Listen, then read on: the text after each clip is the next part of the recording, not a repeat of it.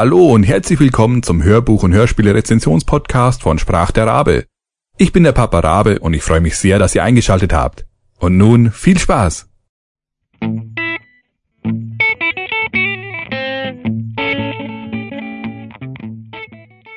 Nummer 10 Die Bibel nach Biff von Christopher Moore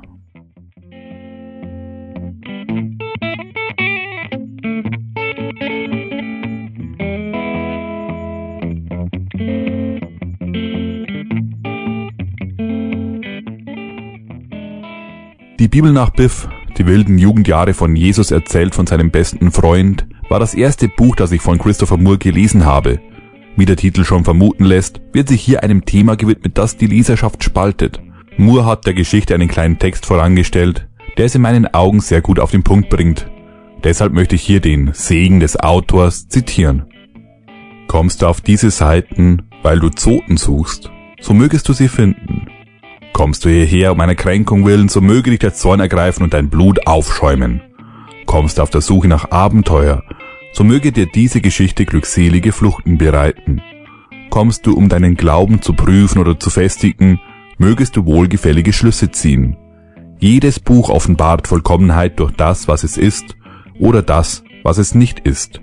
Mögest du finden, was du suchst, auf diesen Seiten oder andernorts mögest du Vollkommenheit finden und sie als solche erkennen. Mit diesen Worten beginnt die Geschichte, in der die Bibel um ein paar Kapitel erweitert und korrigiert wird.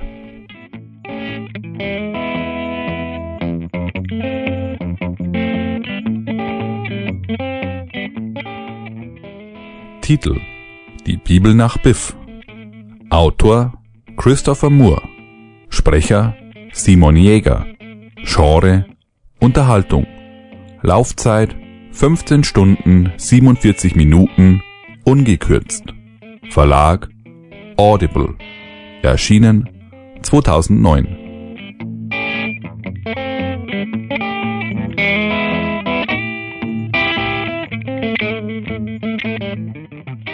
Zur Story.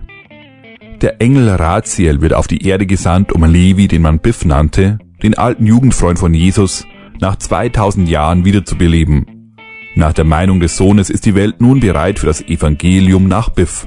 Und so macht sich der Engel, der über diesen Auftrag nicht ganz so glücklich ist, auf und tut sein Werk.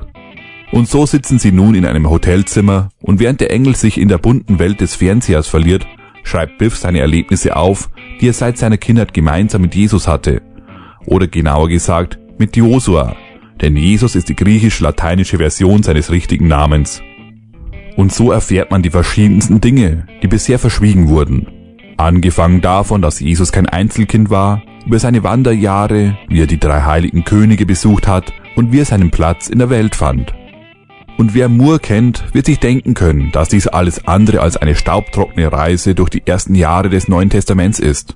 Mit Biff hat man schließlich einen Reiseführer, der die doch eher ernste Natur seines Freundes, wie das Yin zum Yang, auf vorzügliche Art ergänzt und die Geschichte damit wirklich rund macht. Denn wie sollte Josua die Welt verstehen lernen und dennoch keusch bleiben, wenn nicht sein bester Freund in die Bresche springt und in verderbtem Laster frönt? Natürlich nur, um dann darüber berichten zu können.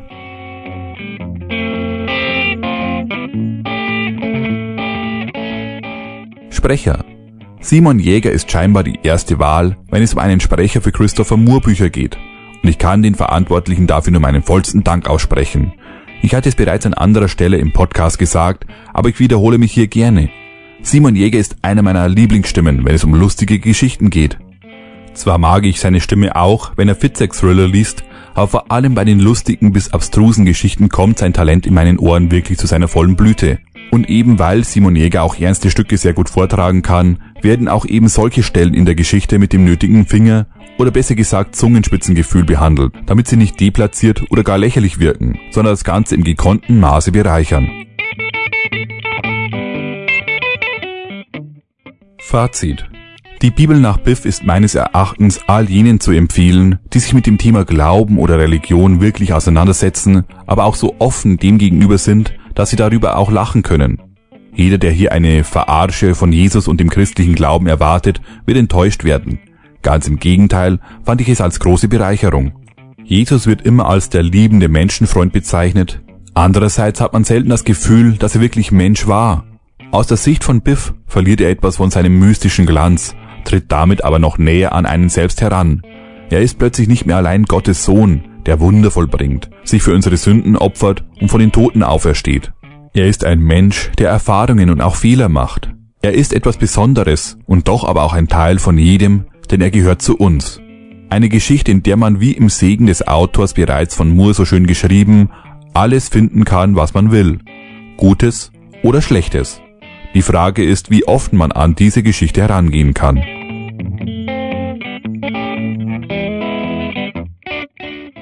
Es folgt eine kurze Hörprobe mit freundlicher Genehmigung von Audible. Als ich dem Mann, der die Welt retten würde, zum ersten Mal begegnete, saß er am großen Brunnen in Nazareth, und eine Eidechse hing aus seinem Mund. Nur Schwanz und Hinterbeine waren noch zu sehen. Kopf und Vorderbeine steckten halb in seinem Rachen.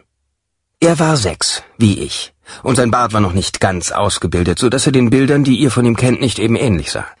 Seine Augen waren wie dunkler Honig, und sie lächelten unter einer Mähne blau-schwarzer Locken hervor, von denen sein Gesicht umrahmt war. Ein Licht, älter als Moses, sprach aus diesen Augen. Unrein! Unrein! rief ich und deutete auf den Jungen, damit meine Mutter wusste, dass ich das Gesetz kannte. Doch weder sie noch die anderen Mütter, die ihre Krüge am Brunnen füllten, beachteten mich. Der Junge nahm das Tier aus dem Mund und gab es seinem jüngeren Bruder, der neben ihm im Sand saß. Der Kleine spielte eine Weile mit der Echse, ärgerte sie, bis sie ihren kleinen Kopf reckte, als wollte sie beißen, dann hob er einen Stein auf und schlug dem Tier den Schädel ein. Ungläubig stieß er das tote Ding im Sand herum, und als er sicher war, dass es sich nicht mehr vom Fleck rühren würde, hob er es auf und gab es seinem älteren Bruder zurück. Ab in den Mund mit der Echse, und bevor ich ihn noch verpetzen konnte, war sie schon wieder draußen, lebhaft, zappelnd und bereit erneut zu beißen. Wieder reichte er sie seinem kleinen Bruder, der das Tier mit dem Stein zermalmte und damit die Prozedur erneut begann oder beendete. Dreimal noch sah ich, wie die Echse starb. Dann sagte ich, das will ich auch. Der Erlöser nahm die Echse aus dem Mund und sagte, Was davon? Übrigens hieß er Josua. Jesus ist die griechische Übersetzung des hebräischen Jeshua, gleichbedeutend mit Josua. Christus ist kein Nachname. Es ist das griechische Wort für Messias, ein hebräisches Wort, das gesalbt bedeutet. Ich habe keine Ahnung, wofür das H in Jesus H. Christus steht. Auch danach hätte ich ihn damals fragen sollen. Ich? Ich bin Levi, den man Biff nennt. Ohne zweiten Vornamen. Josua war mein bester Freund.